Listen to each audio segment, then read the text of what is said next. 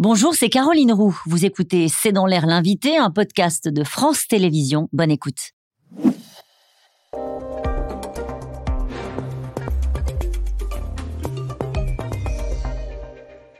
Bonsoir à toutes et à tous. C'est dans l'air l'invité. Je reçois aujourd'hui le général Pierre de Villiers, ancien chef d'état-major des armées et auteur de Paroles d'honneur, lettres à la jeunesse publiée chez Fayard. Bonsoir.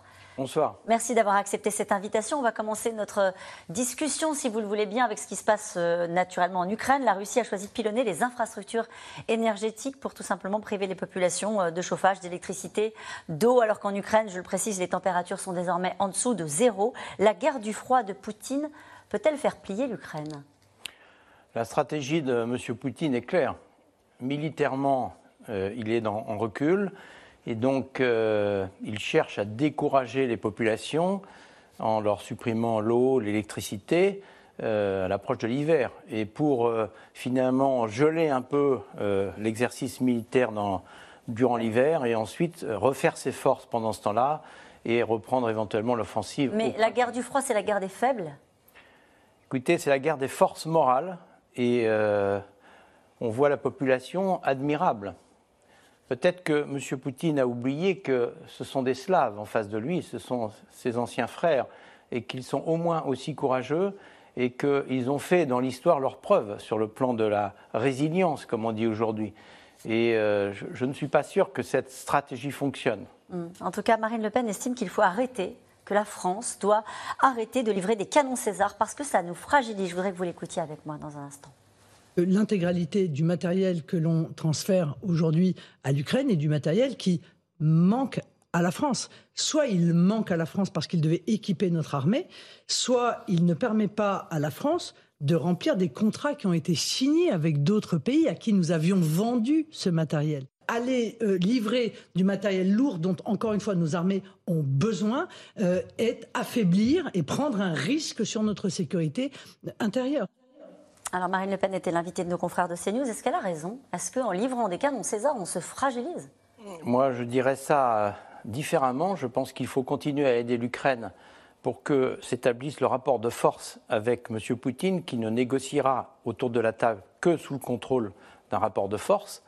Ensuite, euh, ça pose la question des capacités militaires françaises pour faire face à une guerre de haute intensité.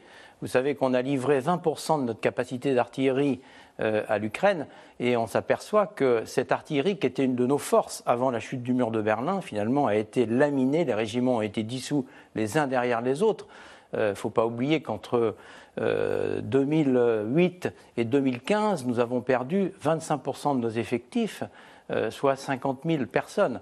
Donc je, crois que ça pose surtout cette question-là. La question, euh, au fond, la réponse, on la connaît. Euh, s'il y avait une guerre de haute intensité, la France n'est pas prête. Euh, certains de vos confrères l'ont dit très clairement devant les députés à l'Assemblée. Oui, il y a eu un excellent rapport qui est paru il y a un an, qui détaille tout ça. La France n'est pas prête parce que nous n'avons pas peut-être compris que la guerre, c'est un éternel recommencement et que la guerre peut arriver beaucoup plus vite qu'on ne le pense on me répondait à l'époque, en 2017, quand je suis parti, j'ai démissionné pour ça, parce que je voyais bien les États-puissances monter euh, en charge. Les carnivores, comme vous les appelez. Mais bien sûr, mais bien sûr. Et donc, euh, on me répondait, oui, mais nous avons la dissuasion. Oui, mais nous serons euh, en coopération. Oui, mais nous aurons le temps de remonter en puissance. Tout est vrai.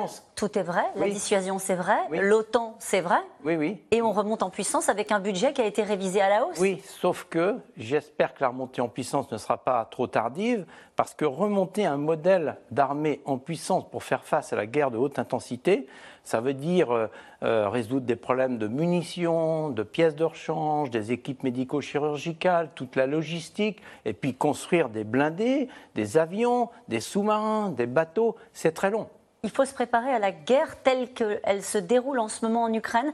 Quand on dit qu'il faut investir avec un budget qui a été augmenté, hein, un budget à 43,9 milliards d'euros en 2023, on précise pour les gens qui nous regardent que c'est quand même le deuxième plus gros budget de dépenses du gouvernement après l'éducation nationale. C'est un effort qui est fait euh, par la France, mais pour faire quelle armée? Il faut reconstruire des tanks, des chars ou lutter contre les cyberguerres? Il faut faire face à toutes les menaces pour protéger la France et les Français. Les Français payent beaucoup d'impôts. C'est ça qu'ils attendent de l'État. qu'on les protège face à toutes les menaces. La cyberguerre, la guerre dans l'espace, la guerre de haute intensité, nous ne sommes pas prêts. Et aussi, on n'en a pas parlé, le, terrorisme islamiste radical. La menace reste là. Cette capacité à projeter des forces à l'extérieur qui était notre modèle jusqu'à présent. Nous sommes euh, capables de mener des opérations de guerre, y compris ponctuellement de haute intensité. Nous ne sommes pas capables de mener une guerre dans la durée et dans la dureté. Hum. Quand vous dites des opérations de guerre, c'est par exemple ce qu'on a fait euh, en opération extérieure au Mali, euh, dans la bande sahélienne En Libye, au Moyen-Orient, en Irak, en Syrie, dans la bande sahélienne. Oui, ce sont des opérations de guerre qui parfois sont très meurtrières et très brutales, mais c'est ponctuel. Une guerre, ça dure et on le voit avec l'Ukraine. Ça dure depuis 2014. Et, manifestement, euh, on est englué dans cette guerre. Est-ce que l'appel aux réservistes peut être une solution? C'est une décision qui a été prise par le ministre des Armées, Sébastien Lecornu, avec un objectif de 80 000 effectifs pour atteindre même 100 000. On rappelle que l'armée d'actifs, comme on dit, c'est 210 000 euh, militaires. Est-ce que c'est bien de faire appel aux réservistes? Est-ce que ça peut être une solution? Alors c'est une très bonne nouvelle, c'est une très bonne décision en espérant que cette annonce sera suivie d'effet, puisque ce n'est pas le premier gouvernement depuis 20 ans qui annonce de la montée à 100 000 réservistes. Jusqu'à présent, nous étions passés de 32 000 à 40 000. Je crois qu'il faut accélérer, et c'est une excellente nouvelle. Euh, une, des questions qu'il faut se poser euh, face à la situation actuelle, et si la situation nous arrivait en France et si nous avions euh, une situation analogue à ce que connaît l'Ukraine Est-ce que nous ferions ce que les Ukrainiens ont fait, la nation en armes, la résistance générale, ces jeunes qui s'engagent pour défendre la patrie Pourquoi vous en doutez, général? Pourquoi vous en doutez? Eh bien, j'en doute parce que je ne suis pas sûr et nous n'avons pas de système de défense du territoire comme avaient les Ukrainiens qui dataient de l'ancien système euh, pour défendre les points sensibles, par exemple. Donc, euh, l'état d'esprit depuis la chute du mur de Berlin en 89, c'est savourer les délices des dividendes de la paix, en quelque sorte, ce monde multipolaire qui nous amène la paix. Sauf que ce n'est pas exactement ce qui se produit et qu'il est urgent, à mon avis, de se préparer à cette guerre de haute intensité. Vous écrivez une lettre à la jeunesse. Est-ce que vous douteriez de la capacité de la jeunesse française à défendre le drapeau? Alors j'écris ce livre précisément par rapport à cette question je crois qu'il faut réapprendre aux jeunes à aimer la France. C'est toute la dernière partie de mon livre.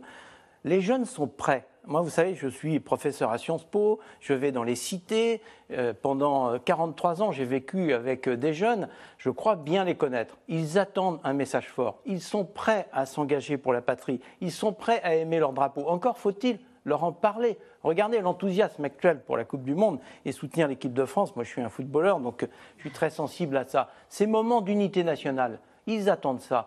On, ne les a plus derrière le drapeau, hormis quand il y a la Coupe du Monde? Mais c'est-à-dire que euh, à l'école, euh, euh, dans la société, quand on parle de la patrie, on dit c'est ringard, c'est conservateur.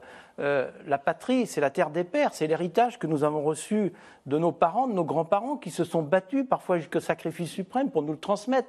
À nous de le faire vivre et le transmettre à nos enfants, à nos petits-enfants. Et pourquoi on n'arrive pas à le transmettre? C'est parce qu'on a des dirigeants qui n'utilisent pas la bonne manière de véhiculer ce message? Est-ce qu'on a des mauvais professeurs? Pourquoi on n'y arrive pas? Parce que je crois qu'il faut commencer par aimer la France, aimer son pays, comme on aime sa famille, comme on aime ses proches, c'est-à-dire être tourné vers les autres. Hmm. On est dans une société de l'individualisme, hein, c'est ce que vous écrivez dans le livre. Et vous dites aussi, notre société souffre de plus en plus d'une crise de confiance, euh, qui est en réalité une crise de l'autorité. Il faut le dire, l'obéissance ne va plus de soi et la défiance est la règle. Oui. Vous pensez à quoi quand vous dites ça? Je pense à la vie quotidienne. Aujourd'hui, quand vous dites à un jeune de faire quelque chose, il commence par discuter avant d'obéir. Un jeune et un adulte aussi, non? Et, oui, euh, on peut également on, peut l'élargir aux adultes, mais comment les adultes peuvent l'apprendre aux jeunes si eux-mêmes ne sont pas exemplaires? Je, crois que l'obéissance ne va plus de soi. Oui, il faut revenir à, cette notion d'autorité, il faut revenir à l'ordre, qui est la condition indispensable pour qu'une société vive en harmonie. Pour, pour qu'il y ait de l'ordre, il faut avoir un chef? Oui, alors il faut des chefs, il faut former. Des chefs ou un chef? Il faut former des managers, il faut former des chefs, des dirigeants qui ne soient pas tournés sur eux-mêmes, mais qui veulent vraiment servir les autres. Toute autorité est un service. C'est vrai que vous vous déplacez beaucoup sur le, territoire français et vous racontez dans le livre qu'à chaque fois on vous dit cette phrase Où va-t-on, général? Oui. Où va-t-on, général? Et vous répondez quoi? On marche sur la tête, voilà ce qu'ils disent. Je réponds que la France est un grand pays, je crois au génie français, et je crois qu'en France, il y a des gens magnifiques. On ne les voit pas forcément en première ligne, mais, mais ils existent. J'ai une dernière question à vous poser. Vous dites pour créer de la cohésion, il y a deux manières, une bonne et une mauvaise. La bonne cultive le patriotisme, la mauvaise conduit au nationalisme. Est-ce qu'à votre avis, la France a aujourd'hui une tentation nationaliste?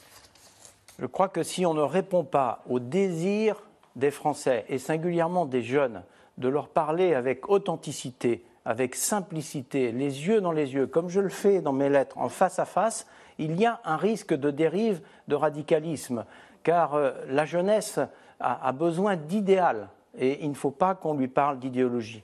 Merci beaucoup, euh, Général Pierre de Villiers, d'avoir été mon invité. Je rappelle Parole d'honneur, lettre à la jeunesse publiée chez Fayard. On se retrouve dans un instant avec les experts de C'est dans l'air pour évoquer un tout autre sujet, la Chine. Merci de m'avoir invité.